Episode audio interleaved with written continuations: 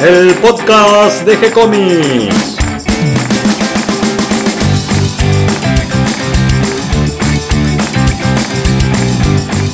Muy bienvenidos a un nuevo episodio de G-Comics, el podcast donde hablamos de todas las técnicas necesarias para realizar un cómic, cómo dibujar un manga y todo el conocimiento requerido para dibujar esa historieta que tenemos dando vuelta en la cabeza. Mi nombre es Gonzalo García y mi intención y la de todos los que hacemos G-Comics es colaborar con aquellos que estén interesados en avanzar, en progresar, en mejorar en su formación como dibujante de cómics. Y hoy otro viernes, otra semana completa en G-Comics y me acompaña la bella Catalina. ¿Cómo estás, Cata?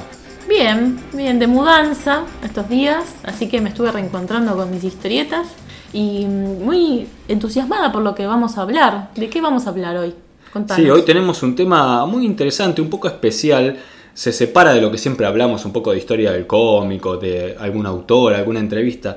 En este caso notamos que muchos de nuestros héroes eh, se fueron lesionando a medida que iban viviendo sus aventuras y entonces hoy tenemos como tema los cómics van al médico, aprovechando que, que Mario Borkin, nuestro especialista en BD, eh, además de escritor, es médico cirujano, así que ¿quién mejor que él para asesorarnos sobre estas lesiones que van sufriendo los personajes de historieta? Y la pregunta es, eh, ¿son posibles estas lesiones? ¿Son reales? Eh, ¿Están demasiado falseadas? ¿Son creíbles? Un guionista, un autor, un, un un dibujante, cuando tiene que representar estas lesiones, estas eh, luchas o peleas donde el, nuestro héroe o otro personaje termina herido, eh, ¿tenemos que documentarnos? ¿Cómo nos documentamos? ¿Qué tenemos que averiguar? Bueno, un poquito de todo esto vamos a, charlar un poco de una manera divertida con Mario Borky. Y la pregunta más importante, ¿qué es lo que le molesta a los médicos de ese tipo de accidentes, no? Claro, eh, cuando los lee un especialista, ¿no? Como el caso de Mario, que es cirujano y que sabe tanto de anatomía, y dice, no, bueno, este balazo en el hombro y que siga luchando, eso es imposible porque te rompe la rótula y qué sé yo, no sé, esas cosas que saben los médicos que uno no sabe, este, ¿lo sacará de la historia o dirá, bueno, es una fantasía, sigo adelante? Vamos a preguntarle. Antes te quería preguntar, ¿qué leíste esta semana? Porque veníamos flojos en lecturas. Sí, sigo floja, la verdad, con la lectura. Tenía dos cómics este fin de semana para leer, que eran El subcomandante Marcos de Ian de Viase y tenía una que se llamaba El Dormilón, que me lo prestaron también. ¿Y el Dormilón de quién es? No recuerdo, porque no lo empecé a leer. Ahora cuando lo lea te voy a hacer bien la reseña. Bueno, a Ian lo conozco porque mm, eh, lo conocí trabajando en un estudio y siempre estuvimos por hacer algo juntos que nunca se dio al final, pero es un gran tipo y un excelente dibujante. Hemos compartido más que nada alguna salida, ir a tomar algo, alguna charla sobre cómics. Eh, la historia está buena, es una biografía eh, que habla sobre eh, precisamente el subcomandante Marcos. El dibujo está muy bueno, pero realmente no me terminó de enganchar la, trama la historia. Le voy a dar una oportunidad porque, bueno, lo voy a seguir leyendo, no leí muchas páginas antes de llegar a, una, a un comentario, tengo que leerlo, ¿no? Sí, adaptar siempre un relato histórico, ya lo hemos hablado alguna vez con Mazzaroli, por ejemplo, adaptar un relato histórico a una historieta o una biografía donde estás tan ceñido a hechos que tenés que representar, hechos puntuales y que no te deja volar tanto la fantasía, eh, presenta una dificultad extra al momento de contar esta historia. Eh, vos me habías comentado también que habías notado una dificultad de lectura con respecto al tema de la tipografía, que tal vez la tipografía era una tipografía que representaba como la escritura a mano, pero de una manera que resultaba un poco confusa, por lo menos según tu opinión, para la lectura. Sí, no tanto confusa, sino cansadora al tener las mayúsculas, las minúsculas, más los firuletes de la P, de la F, hacen que la lectura se me vuelva más pesada todavía. Al tener mucho texto y al ser tan documentado, me resultó muy tedioso, la verdad, la tipografía. Claro, a veces no nos damos cuenta, pero estos detalles de el tipo de letra o el tamaño de la letra incluso a veces es lo que ayuda o, causa una dificultad. Eh, hacen también al tema del diseño de la historieta. La historieta es un, un producto, por llamarlo de una manera, porque está entre el producto industrial y el hecho artístico, es esa Sí. combinación de esas dos cosas, bueno, eh, incluye también la tipografía, la impresión, dónde se representa, cómo se publica, el papel, todo, todo eso hace la historieta, que es un mundo muy grande y por eso lo hace tan interesante. Sí, eh, la, la- la edición está muy linda y ya te digo, voy a darle una oportunidad y voy a continuar leyéndola y voy a contarles qué tal. Sí, porque además Jan se lo merece, que es un gran, gran dibujante. Yo por mi parte estuve leyendo Nimona de Noel Stevenson, que es una historieta que empezó como webcomic, que tuvo un éxito tremendo. Eh, estuve leyendo los primeros capítulos, es muy linda, es un dibujo muy simple, pero que te engancha con la historia. Una historia de superhéroes, pero un poco diferente. Y esta chica, que es muy jovencita, eh, a partir del éxito que tuvo con esta historieta, ahora va a ser adaptada a un dibujo animado que creo que va a salir en Netflix. Además, ella actualmente está trabajando en otra serie de dibujos animados que es la serie de Shira, eh, este personaje que aparecía en la serie de mm, He-Man. Ah. por el poder de Grayskull. Y por otro lado, seguí mi lectura de relatos de Terra Incógnita, de Claudio Díaz, que es un relato fantástico.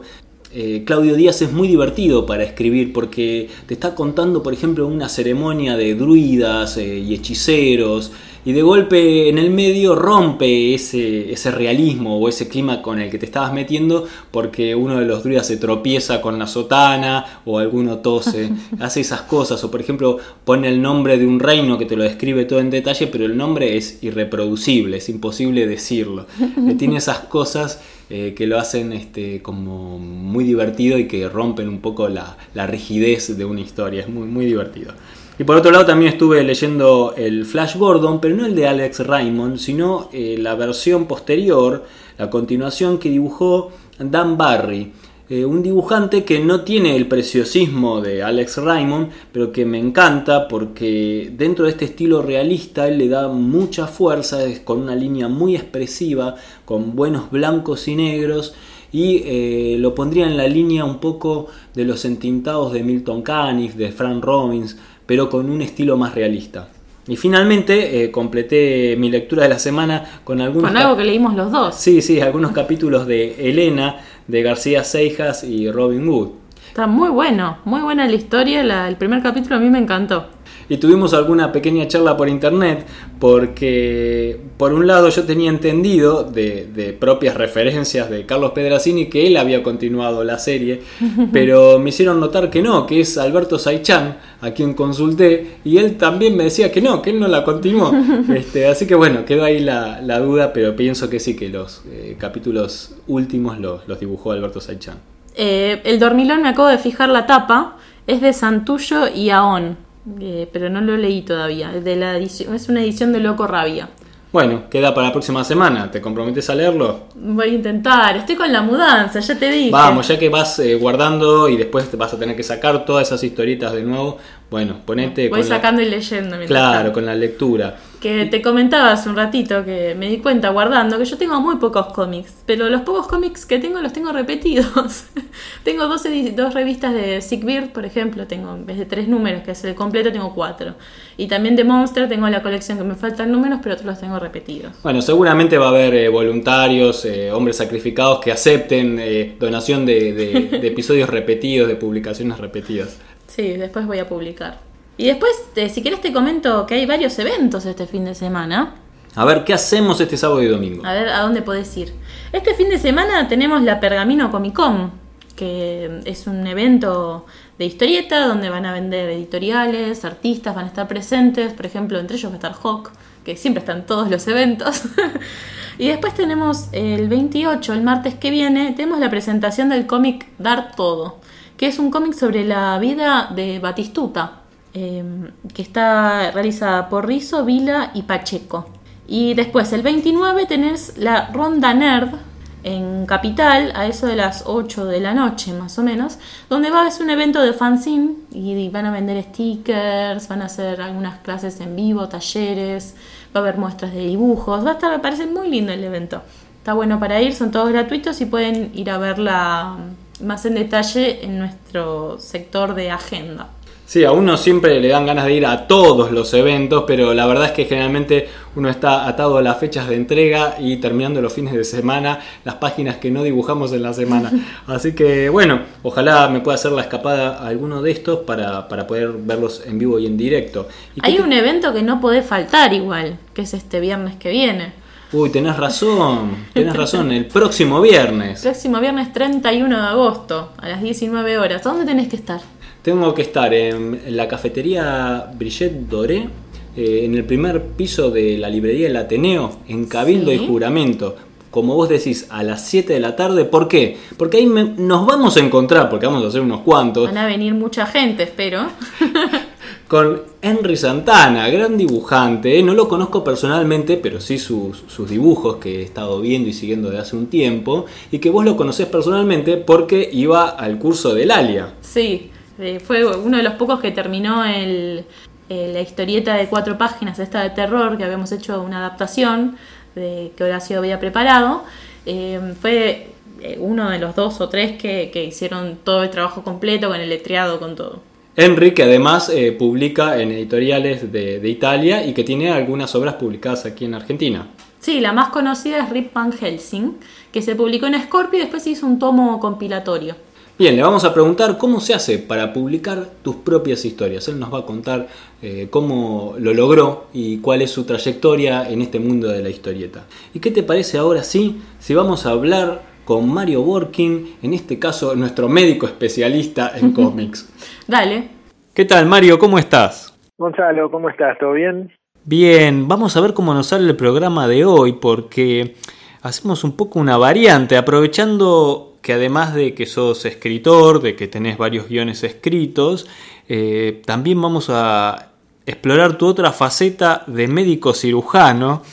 Y se me había ocurrido cómo sería si los cómics van al médico, si los personajes de los superhéroes o de las historietas de la BD eh, van al médico por, por cuestiones físicas, ¿no? Una buena idea. Claro, a, mí se me ocurría, por ejemplo, pensando en Asterix o en Patoruzú, ¿no? Ya que hay alguna relación ahí oculta entre estos dos personajes. Eh, el tema, algo, de relación tienen, sí. El tema de los tortazos, ¿no? Los tortazos que ligan los romanos, que Obelix le da un tortazo así como de abajo hacia arriba y salen volando, ¿no? Eh, yo decía, ¿en qué condiciones quedan estos hombres? Y sí, no, bueno, es lo mismo que recibir un... Porque en realidad son casi superhéroes, ¿no? Ah, bueno, Asterix no toma la poción, Obelix ya la tiene de fábrica, tienen casi super fuerza al estilo Superman. Entonces sí, eventualmente en vez de, de, romperles todo, los hacen, los disparan hacia el cielo y queda mucho más ocurrente. Es cierto que Patoruzú creo también, ¿no? Cuando pega... Sí, salen, volando, los personajes y Upa, el, el hermano de Patoruzú, eh, que es una especie de Obelix, justamente a los panzazos, como también hace con los romanos Obelix. Obelix, exactamente, sí, es tal vez una de las referencias cruzadas más, más notables, ¿no? Obelix y UPA, tiene mucho que ver. Eh, sí, creo que es una forma muy elegante de, de, mostrar la fuerza sin, sin, sin necesidad de recurrir a cosas truculentas. Obviamente no, no puede ser, si vos lo probás desde el punto de vista médico, no, este, en qué condiciones quedarían y obviamente muy mal. Aparte para este con toda la energía para mandar un cuerpo así para arriba, te imaginas que no, no queda nada. Claro, además por lo menos tendrían que tener algunos huesos quebrados. Por eso te digo, el golpe le destrozaría el, el, cráneo, casi va, por lo menos la mandíbula encima como para... Pero sí, no, ahí no, en la parte médica no busques nada, ¿no? pero me parece que es un recurso gráfico interesante este, más allá de, de, la imposibilidad física, pero bueno, este, tenés razón que, bueno, es otro de los puntos en contacto. Y hablando un poco así de superfuerza, eh, hace poquito tratamos con Nico eh, el tema de la muerte de Superman, eh, donde ah. se trenza en batalla con Doomsday a puñetazos, ¿no? Tipo boxeo, tipo las artes marciales mixtas, donde se dan sin compasión.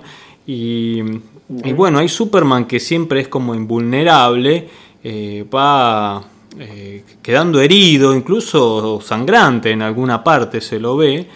Y bueno, finalmente se dan un golpe cruzado y quedan los dos eh, knockout, como ocurre alguna vez en el boxeo, pero en este caso mueren. ¿Es posible que un personaje o una persona real muera de un golpe, de un puñetazo?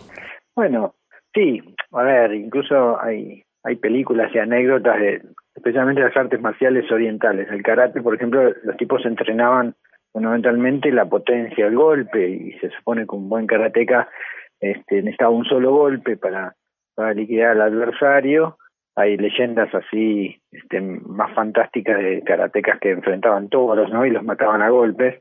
Y hay, no sé si registros o, o leyendas de Sí, de, digamos tipos muy buenos que, que, pueden morir ambos como consecuencia de las de las heridas, ¿no? Porque son golpes realmente que dejan mucho daño interno, por ahí no matan inmediatamente, pero que terminan muriendo ambos.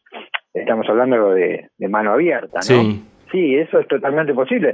O sea, lo difícil de pensar en Superman porque no había nadie acá que pudiera hacer eso por por las diferencias, ¿no? De superfuerza, pero si se enfrenta con alguien igual a él, eh, no, no veo ninguna razón por la que no pueda morir. Bien, esa fue un poco la teoría de, que se mueren a golpes con Doomsday, este personaje que crearon especialmente para derrotar a Superman. Sí, claro, tiene que, claro, necesita una arma de su zapato. Lo que pasa es que como no es un dios y puede morir en teoría, este, necesitas a alguien que sea tan súper fuerte como él y eventualmente sí, hasta podrían morir los dos y, y, diferido, digamos, ¿no? No necesariamente, porque es muy difícil que mueran el mismo golpe, ¿no? O sea, que se crucen justo, podría pasar, digamos, que los dos reciban el golpe al mismo tiempo y mueran. Bien, entonces lo ponemos como que en este caso sería posible. Yo creo que sí, sí. Bien. Vos sabés que a raíz de la muerte de, de, Superman, después vienen las muertes de otros superhéroes. Y tenemos el caso de Batman. Acá me estuvo asesorando un poco Nico con The Nightfall o La caída del murciélago, creo que se llamó en castellano, donde Bane le da un rodillazo en la espalda, le quiebra la columna y después se sube a la terraza de un edificio y lo tira desde arriba de la terraza, ¿no? Y Batman cae al piso, queda ahí todo doblado, medio destrozado. La cuestión es que no muere, pero queda paralítico en silla de ruedas. Bien, hasta acá más o menos, eh, eh, bueno, estaríamos dentro de lo posible. Hay casos anecdóticos de gente que cae de pisos altos y no muere, digamos, sí. Bien, bien. Después se rehabilita, acá viene lo increíble, y vuelve a la lucha como si nunca hubiese pasado nada. ¿Es posible esto que a uno le quiebre en la columna y después pueda recuperarse? Mira, o sea, vos podés hacerlo, esa es la maravilla de los guiones, que la fractura, o sea, la, columna en sí eh, se puede fracturar, pero si, si la fractura no se desplaza y no compromete la médula espinal, o la compromete por la inflamación, pero no, no la corta, la lesión puede recuperarse. O sea que sí, podés forzar las cosas como para que sea. Bien, o sea que en este caso sería posible solo si Batman no se le cortó la médula espinal o no quedó dañada la médula espinal. Exactamente, exactamente. Igual en una caída tan interesante, digamos, no tener ninguna fractura es raro y, quedar sin ninguna secuela de una caída ahí no, no es lo habitual. O sea que a ver, que, que vuelva a ser exactamente el mismo Batman, eso es mucho más difícil. Pero bueno, hay relatos anecdóticos sin ser una fractura. Bruce Lee tenía, había una, una anécdota de que se lastimó la espalda haciendo no sé qué cosa. Y, bueno, no, por supuesto no, no fue una lesión grave, digamos, pero digamos estuvo parado mucho tiempo y, rehabilitó y, volvió a ser el mismo, digamos. O sea que no es imposible. Luego, continuando con Batman, tenemos esta historieta tan buena, tan bien hecha, tan bien guionada y dibujada, que es La broma asesina, donde acá tenemos ah, una lesión muy grave de, de Batichica, de Bárbara Gordon, la hija del comisionado Gordon, que el guasón eh, le hace unos disparos en el abdomen, eh, esto le daña la columna y ella queda paralítica. Eh, sí, digamos, a ver, es factible con un disparo a, la altura adecuada, digamos, que, interese la médula y sí, viste, por más que no la columna no se quiebre, pero si, el proyectil entra, rompe el, hueso y atraviesa la médula, chao, ahí no hay, no hay forma. Raro es que sea un disparo, creo que lo dispara desde adelante. Sí, es desde frente que le dispara. Por lo menos, yo no me acuerdo ahora si se ve el momento en que le dispara, pero si hay toda una serie de imágenes truculentas. de una imagen donde está ella herida. de Bárbara tirada en el piso agarrándose, claro, pero no me acuerdo cómo le dispara. Eh, El problema ahí es la suerte que tiene que tener que nada más que le revise la columna y salve, porque justo ahí delante de la médula de la columna vertebral, tener la, de un lado la aorta y del otro la vena cava, que son dos vasos gigantes, de cualquiera de los dos intereses, chau. Claro. Mm, ahí, es muy difícil salvarse, digamos. Eh, es muy raro que haya sobrevivido, pero bueno, qué sé yo.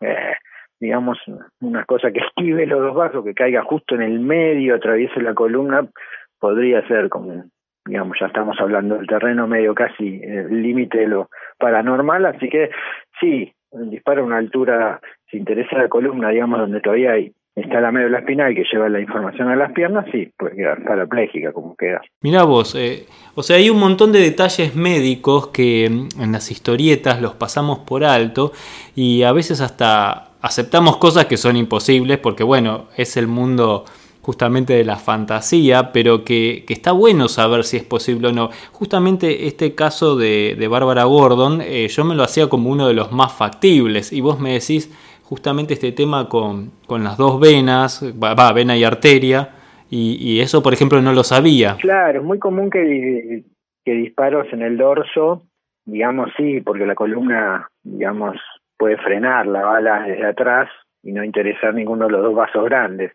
Eh, o sea, no digo que sea imposible, pero justo la bala tendría que esquivar eh, zonas muy importantes eh, ojo, que en realidad podría haber pasado, porque podría haber lesionado uno de esos vasos y cuando lo operan la salvan, digamos. Yo no me acuerdo exactamente, pero un disparo a corta distancia ahí eh, la podría haber matado si, si, si logró atravesar la columna. Pero puede ser, no, no es una lesión imposible. ¿eh? Me estoy dando cuenta que muchas de las lesiones vienen por el lado de la columna, porque también tenemos el caso de la muerte de Gwen Stacy, que era la, la novia ah. del hombre araña. Con un latigazo y donde el duende verde la arroja desde una altura, está ahí colgado con, un teleférico también, y el hombre araña para salvarla eh, lanza su telaraña, pero claro, ella está cayendo, la toma como a la altura de la cintura y bueno, el, el golpe de la telaraña al tensarse para sostenerla,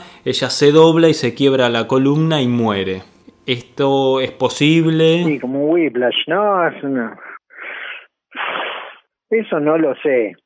A ver, a ver, no es súper descabellado, pero eh, esa es una caída como la que tienen los, los alpinistas, ¿viste? Que están... Claro, que están suspendidos por una soga que por ahí está clavada en la roca y ellos caen. Y no, yo, que yo sepa, no, no, no leí mucho, ¿viste? Descripto que puede haber lesiones de ese tipo. La lesión típica del latigazo es cuando el cuerpo es acelerado hacia adelante, ¿viste? Y la cabeza se va hacia atrás en el choque, cuando los chocan detrás, pues eso se inventaron los, los apoyacabezas, para evitar, digamos, el, el retroceso de la cabeza por el peso y que fracture la columna cervical.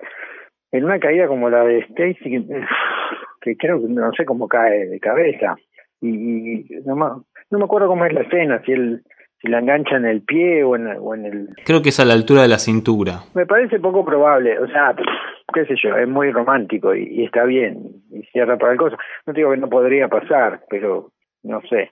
Vos como médico que, que sabes de anatomía, sabes de este tema de los accidentes, de, de cómo funciona el cuerpo por adentro, de, de, detalles de anatomía que uno no tiene presentes aún sabiendo eh, un poco más que, el, que la persona normal o que el lector normal por estar dibujando y estudiando un poquito los músculos sin, sin, ser tan detallista, digamos, uno va más a lo superficial. Pero en el caso tuyo, que, sabe tanto del tema de anatomía, cuando vos lees las historietas y ves estas inconsistencias, ¿te saca de la historia? ¿Te hace que parecer la historia falsa o, o lo dejas pasar como una fantasía? No, a ver, en las historietas específicamente, estas muertes así o, o lesiones que son casi como te diría, míticas. Ah, me parece que, que cumplen esa función, ¿no? No puede ser una... A ver, si a Batman le pegan un tiro en la cabeza y lo matan, es una muerte completamente estúpida, o sea, no... O sea, o si Superman muere porque le pidan un balazo de kriptonita, no quedaría apoteótico, ¿no? Entonces me parece que tomar esas licencias no me parece mal. La caída de Stacy y que haga un latigazo es factible y queda mejor, ¿entendés? De que se hubiera caído y se hubiera golpeado y hecho pelota. Me parece que le da lo buscan como recurso de que al final él por salvarla la termina matando, una cosa así. Eh, yo no le, no, a mí no me choca, la verdad, honestamente no me choca tanto, a menos que hagan una cosa muy, muy, muy obvia que voy a decir, no, esto no puede ser, como diciendo, no me vendan esto. Por ahí me choca más, viste, que en, que en series donde aparecen cosas de médico, ponen una placa al revés o esas cosas que, que me parece un descuido este, del asesor. Pero mm, así, estas cosas yo las, las tomo como parte del, de, de la historia mítica, viste, qué sé yo, es como una licencia.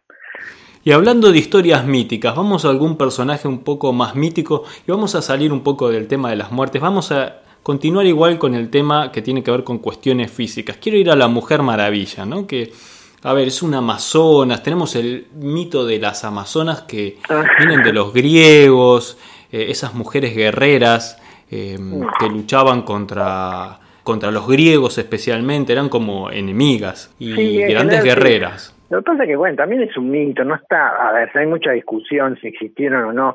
Debe pasar como todos los mitos con el rey Arturo, o sea, eh, tiene su parte histórica y sobre eso se construye un montón de cosas porque es muy atractiva la historia. Sí, lo interesante en este caso con, con, las Amazonas es que esta historia se da en distintos pueblos, incluso en África también tienen estas mujeres guerreras que, que viven en una isla, que... No sabía, acá en Latinoamérica también. Y acá en Latinoamérica también tenían este mito en la zona del Caribe, también los aztecas. Exactamente, sí, sí, los aztecas. Incluso por el Río de la Plata, cuando llega eh, Álvar Núñez Cabeza de Vaca, viene con él un, un guerrero más, pero que, que, es explorador y también va escribiendo un diario de viaje, que es Ulrico Smichel, que él va narrando toda esta toda esta travesía que hacen y en un momento se encuentran con esta leyenda de las Amazonas, eh, que justamente se las describen entrando por la selva del Amazonas, que no se llamaba así en aquella época, por supuesto, y para llegar hasta el río Amazonas, que tampoco se llamaba así, eh, y contaba este mito que había una isla ahí en el río, que había mucho oro,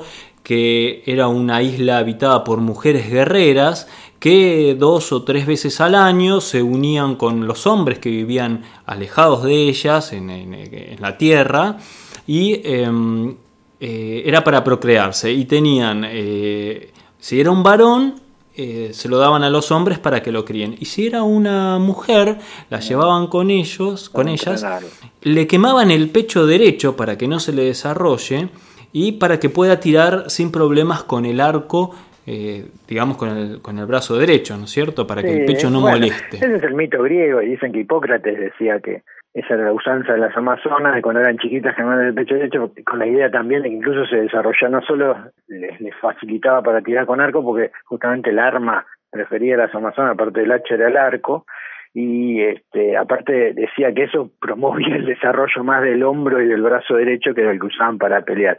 Eso es bien griego, o sea que lo que usó Schmidt es la leyenda griega o el mito griego al máximo. Y acá se nos armaba la discusión porque la Mujer Maravilla tiene los dos pechos, está completa, no tiene ninguna parte mutilada, eh, algo que favorece mucho a Linda Carter también, ¿no? Que, que Pero... hubiese quedado un poco más eh, truculento el personaje con un una parte mutilada, aunque como guerrera la haría más fuerte tal vez. Sí, pero viste que en los, en los dibujos que hay, hay relieves y dibujos y cosas griegos de, las Amazonas, porque a pesar de que no se sabe si es histórico o no, para, para el mito griego fue importante.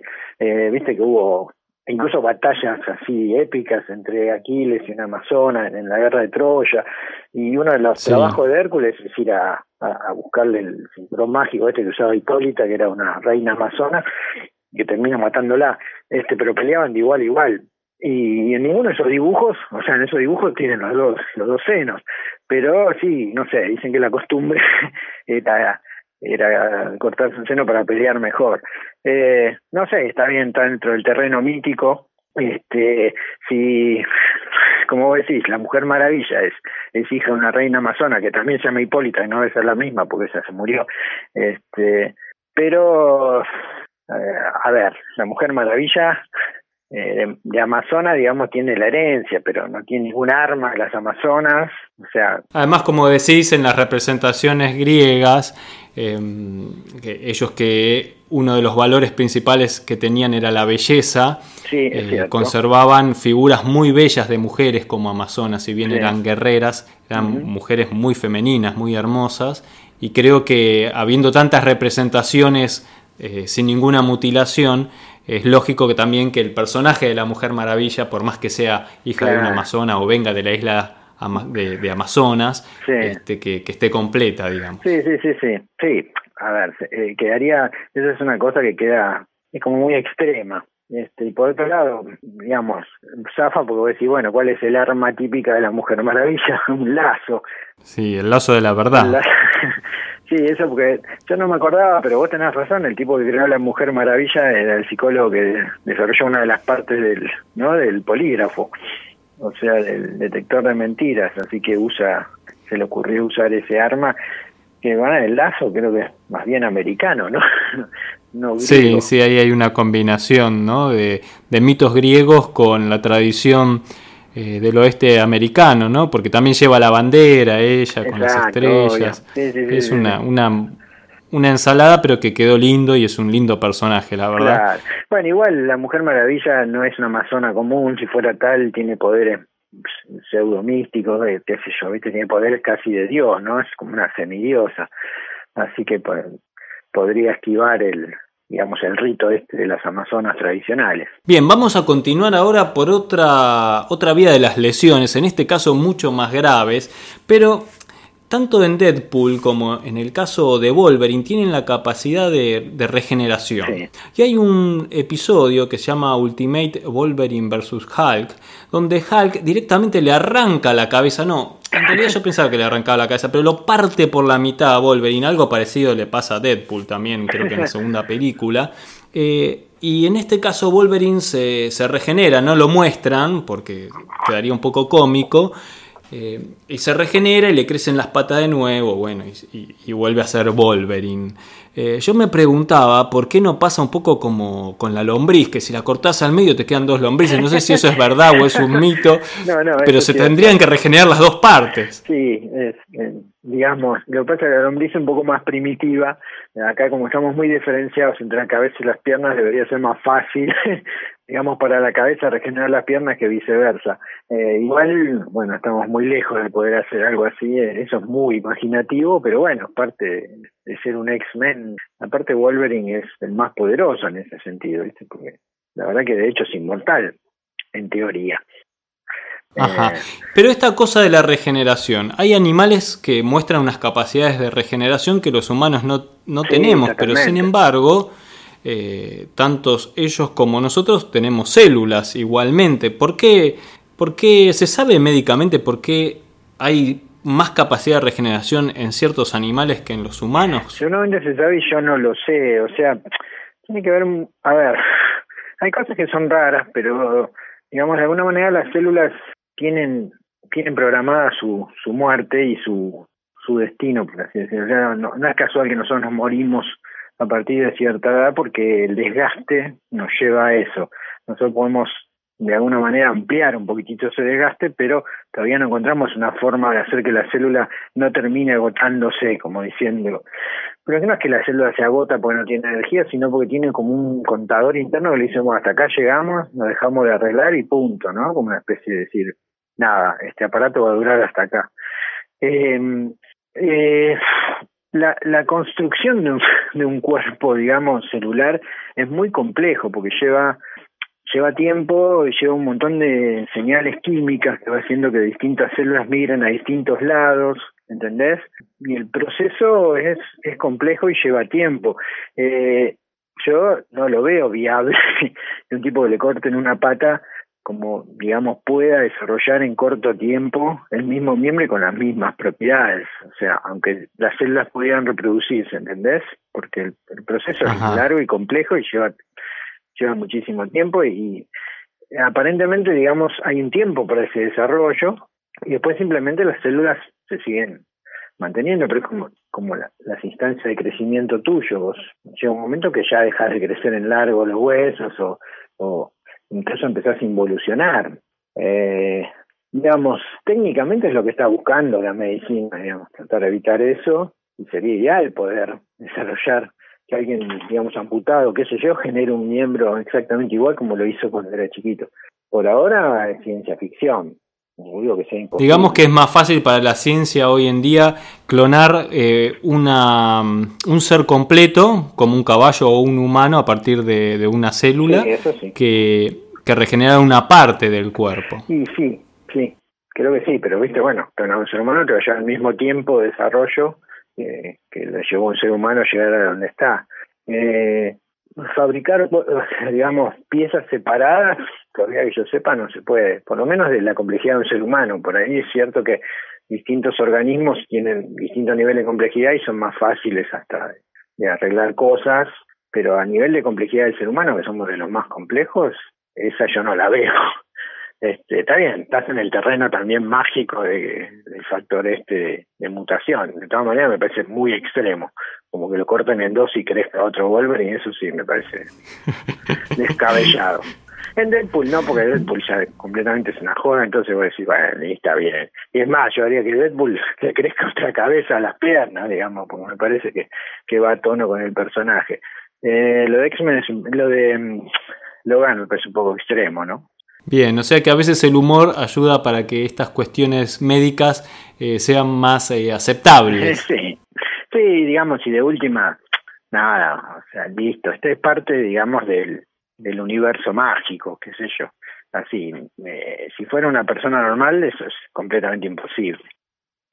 casi imposible que sobreviva. Bien, y finalmente para cerrar, Mario, vamos a, a, un personaje nacional, a un héroe nacional, Nippur, que en este momento está saliendo todavía la colección en los kioscos, la colección completa de Nippur. Y hay un episodio que se publica en el año 78 donde Nippur eh, recibe un flechazo, creo que es en el ojo izquierdo, eh, sobrevive a esto y finalmente después de una convalecencia por un tiempo como queda fuera de, de combate, eh, se recupera, eso sí, permanece con un parche en el ojo por el resto de los episodios que se continúan publicando de Nippur, pero vuelve a combatir, vuelve a ser un guerrero sin problema. Él recibe el flechazo de frente y yo te quería preguntar si es posible que una persona reciba un flechazo de frente en un ojo y sobreviva. Tiene que tener una suerte, digamos, digna de, de una historieta, porque, a ver, tendría que ser que la, la flecha fue, digamos, soltada de, de, muchísima distancia, que haya llegado con, con muy poca energía, o sea, que penetre nada más que en la órbita y se quede clavada en, el globo ocular, pero porque avanza dos o tres centímetros más la, la, la órbita, que es donde está el ojo, digamos, detrás, ya, ya está el cerebro, digamos, ahí nomás, y, y parte de los huesos que, que forman digamos, las paredes de la órbita tienen la consistencia de un barquillo, ¿viste? ¿Te acordás de un, como decirte, de una, una oblea, una galletita? O sea, se rompen. son muy, finitos los huesos ahí detrás. Sí, sí, son fácilmente quebradizos con un golpe importante. Y te digo, lo más normal que un flechazo que entre por la órbita atraviese, viste, el qué sé yo, o sea, salga y, se aloje en, sea, en tejido cerebral. Y ahí una hemorragia, te, cuando te sacan la flecha, fuiste, ni hablar de las infecciones posibles, si, si viola la madre, digamos, y, entra eh, la posibilidad de, de meningitis es importante. O sea, es una lesión que es, muy extraño que haya sobrevivido, porque por eso tenía que darse un montón de condiciones, pero uno dice, bueno, qué sé yo, la gente gana la lotería. Tal vez hubiese sido más acertado eh, una espada que le corte el ojo, una cosa así. En 1300 que uno de los espartanos recibe también una laceración en el ojo y bueno, queda ciego, pero eso es más razonable, un flechazo me parece muy muy extremo. Eh, es muy probable un flechazo en el ojo te, te mate directamente y no, no te hiera así, superficialmente. Después, bueno, que quede medio, que quede sin un ojo y pelee igual, eh, es una clara desventaja para un guerrero de la antigüedad, ¿no? Encima al lado del escudo, qué sé yo. Se puede, porque hay... Claro, porque además cuando perdés un, un ojo, eh, perdés la noción de profundidad, ¿no? O sea, hacer una lucha debe ser muy difícil porque no percibís las distancias por con un lado Es eso, y por otro lado que tenés todo un enemigo que no ves.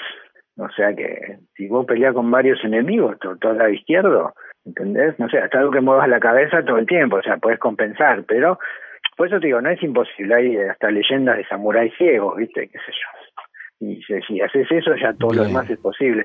Pero sobrevivir una lesión directa en el ojo, encima con un impacto de flecha que se clava, mm, eh, no te digo que es imposible, es raro. Pero bueno, estamos también dentro del terreno. Bien, finalmente para, para terminar, Mario, para, para terminar esta, esta charla médica que estamos haciendo, donde consultamos sobre las lesiones de los héroes de la historieta. ¿Qué consejo le darías a, a, un dibujante que crea sus propias historias, a un guionista que va a escribir una historia de, de algún guion de historieta? ¿Qué consejo le darías desde tu experiencia como médico al momento de escribir sobre una lesión física, sobre un accidente, sobre una lucha, una pelea que pueda tener ese personaje y que le trae consecuencias no, físicas? Bueno, hoy en día, por supuesto, hay, hay muchos más medios para contemplar eso cuando cuando estás escribiendo cuando vos estás dibujando, qué sé yo, porque por ahí se te ocurre la idea y, ya directamente online eh, podés acceder a material. Me parece bien consultar antes, siempre y cuando, digamos, no esté...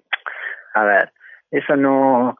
Yo tampoco quiero llegar a la idea que vos tenés que ser perfectamente, o sea, es como pasa con la ciencia ficción, ¿entendés? O sea, no todos consultan a los físicos a ver si esto es posible, salvo cuando vos quieras hacer algo que sea coherente con la realidad nuestra, ¿no? No sé si me entendés. Este... Claro, si la historia es realista, tenés que estar mucho más atado a una información correcta que si es una historia, por ejemplo, de humor o con muchísima fantasía, donde tenés más libertad para inventar de las consecuencias que puede tener ese personaje. Se de por qué Hulk se le rompe la camisa y nunca el pantalón.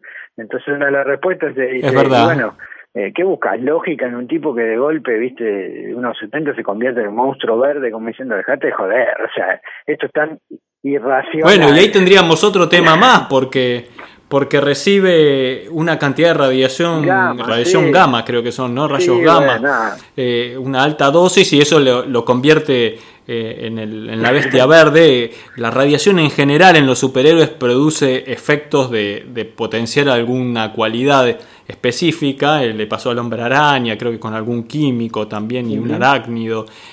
bueno, qué sé yo, Superman con la radiación solar, parece que la radiación tiene efectos beneficiosos en algún sentido. Que también en, es, producto de la época. Pensé que, que todo esto se origina eh, posguerra, hay mucho de digamos de lo que se están aprendiendo las cosas físicas, la bomba atómica, los rayos en general cósmicos, todo eso eh, y por otro lado también se empieza a ver que las fuentes de mutación son son estos son estos rayos, entonces es atractivo hacer un cambio, porque decís, ¿cómo cuerno puede evolucionar un tipo a ser un superarácnido o un superhéroe, qué sé yo?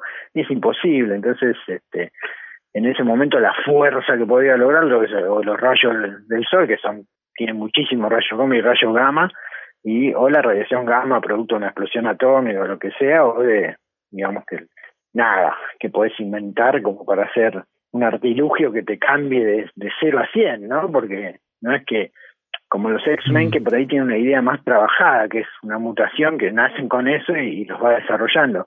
Pero todos los, estos héroes, salvo, bueno, los normales, Batman, este, necesitan un cambio trascendental y la radiación gamma parecía genial. Lo único que logras haciendo una dosis masiva de radiación gamma es matarte, digamos. O sea, Bruce Banner tiene que haber muerto, eh, no convertirse en un monstruo verde, eso clarísimo.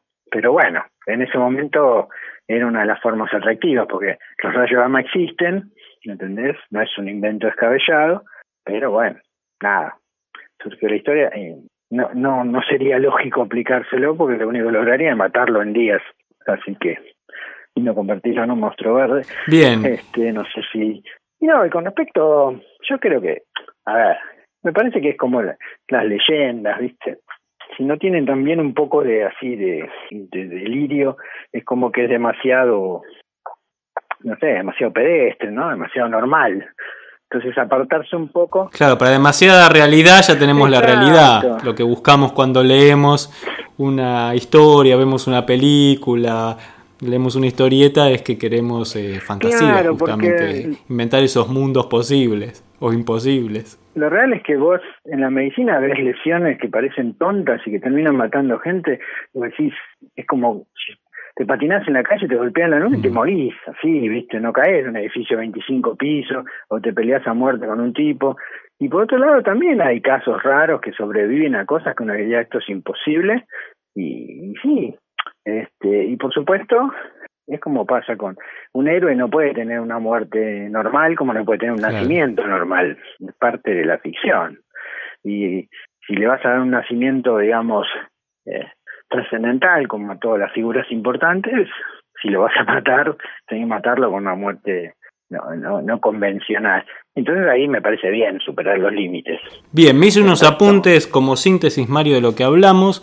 Entonces, si voy a hacer una historia donde hay lesiones físicas, pero es muy fantasiosa o viene con humor, eso me da más libertad, puedo no ser tan realista. Ahora, si voy a una historia donde lo que quiero hacerla es 100% real, que parezca algo posible que ocurra hoy en día, ahí me tengo que informar lo más posible. Como vos decís, hay muchas fuentes hoy en día. Tenemos Google, tenemos la Wikipedia, tenemos enciclopedias médicas, tenemos médicos amigos a quien consultarle. ¿no? Eso es una buena. Sí, hay un montón. No, seguro. No, porque lo, lo que lo peor que puedes hacer es hacer una cosa muy realista y mandarte una gaf como diciendo, bueno, pero para.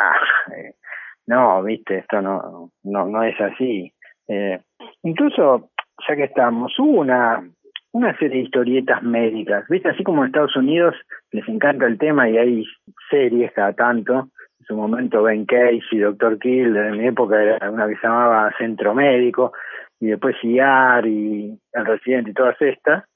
Creo que la S cuando empieza, empiezan a atacar, ¿viste? Con lo que hacía, ¿viste? Terror, fantasía y crimen, se dedican a hacer series médicas. Había una que se llamaba MD, que era una cosa así, donde la historieta es sobre temas médicos. O sea que hubo historietas serias, entre comillas, sobre sobre temas médicos. Acá yo no he visto ninguna, pero sé que salieron en los 50 en Estados Unidos. Bueno, acá teníamos la clínica del doctor Cureta, que justamente apelaba al humor.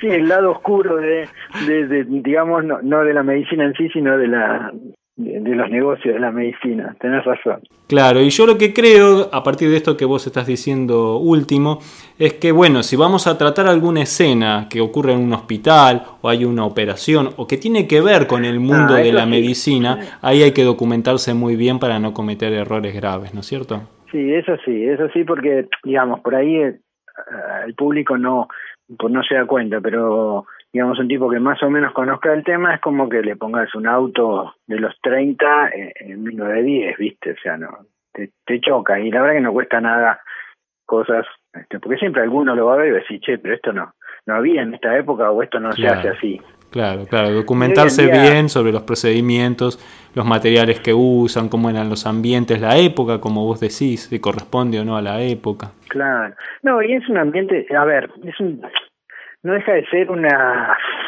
a ver, eh, ¿cómo decirlo? Como un, eh, ay, no me sale la palabra, pero como, como una nota importante, como un detalle, mm. digamos, de haberte documentado en eso, que, que aporta mucho. Es como yo te dijera, qué sé yo, si estás haciendo una historieta de la Primera Guerra Mundial, que bueno, la medicina sea la medicina de la Primera Guerra, ¿no? Claro, lo mismo que eh, ser coherente con las armas, estar bien documentado con las armas, con los vehículos, con los trajes, todo esto que vos que no, vos mismo se puede se puede jugar mucho con estas cosas, digamos. Nosotros estamos habituados a que la medicina resuelva un montón de cosas que por ahí hasta 50, 60 años atrás eran impensables, ¿entendés? Sea que la penicilina se inventa en la Segunda Guerra Mundial. O sea, hasta ese momento había muy poco, salvo las sulfas, como para hacer en las infecciones. Entonces, mm. el tema de las infecciones era la causa de muerte número uno, probablemente. Entonces, eso, si vos ambientas en distintas épocas o, digamos, tener esa información te sirve incluso para llevar la historia a, distintos lugares. Bien, Mario. Bien, creo que nos quedó un programa bastante redondito. ¿Querías agregar algo más? No, bueno, también Superman es un, a ver, es un extraterrestre, yo qué sé qué bichos tiene, ¿entendés? o, eh, Superman, como pasó la guerra de los mundos, se podría haber muerto acá de una gripe, porque no tiene el sistema inmunitario, digamos, entonces es su, sobrevive a las balas, al golpe, qué sé yo, un germen para el cual no tiene anticuerpos lo puede matar.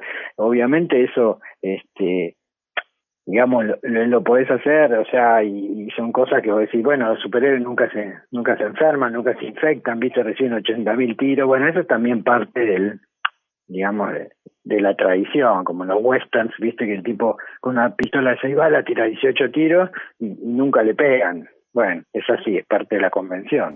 Muy bueno, Mario, me llevo anotado además de estos consejos algunas ideas para el guion que fuiste deslizando a medida que fuimos charlando. Te agradezco toda esta información y por suerte te tengo cerca para hacerte una consulta para eh, próximas escrituras sobre temas médicos o accidentes. Igual pobre, no te resolví muchos problemas, porque te digo esto, y podría ser, pero no sé, que más, más o menos de lo, es lo que te digo de todo, pero este, no, es un tema interesante que por ahí uno no lo toca, pero bueno, me parece bien que, que, que hayas tocado el, este punto. Bueno, me pasaste una receta con, con varias soluciones médicas, pero bueno, no sé si voy a poder entender la letra, Mario. Seguramente no, ningún superhéroe este, hasta ahora pudo hacerlo, así que... Muchas gracias, Mario. Un abrazo grande. Chao, chao. Hasta pronto.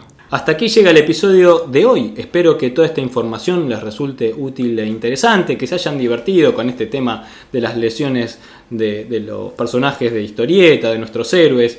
Y, bueno, y que saquen algún punto, alguna idea, eh, algún concepto para que cuando les toque dibujar, escribir una historia, bueno, sepan eh, por dónde ir en este tema de las lesiones físicas en los personajes de historietas o de fantasía en general.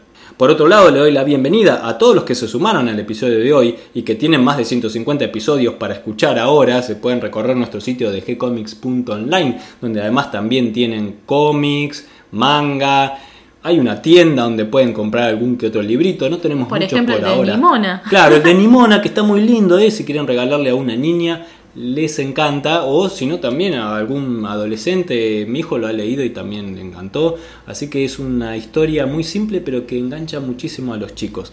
Además los dibujos, ¿no? Son el estilo de los dibujitos animados que hay ahora, ahora de aventura, hay uno que se llama Vino y Cupcake que lo estuve viendo ayer con mi hermanito que está buenísimo, también son todos de ese estilo. Una linda manera de acercar a la lectura a muchos chicos que eh, a veces cuesta, ¿no? Que larguen la tablet, que larguen YouTube y que se metan en la lectura. Eh, porque si no también eh, leen cómics en la web. También, ¿no? ¿Por qué no? Hay que sacarlos un poquito de la pantalla y también ir al papel, que es bueno. Así que bueno, espero que todo esto les guste y les sirva. pueden acercarnos sus sugerencias, propuestas, ideas a través del mail que van a encontrar en la pestaña de contacto y si no nos escriben directamente desde nuestra página en Facebook, siempre les vamos a responder con alegría y vamos a continuar publicando nuevos episodios. Gracias y hasta la próxima. Gracias, Cata. Gracias, Gonzalo.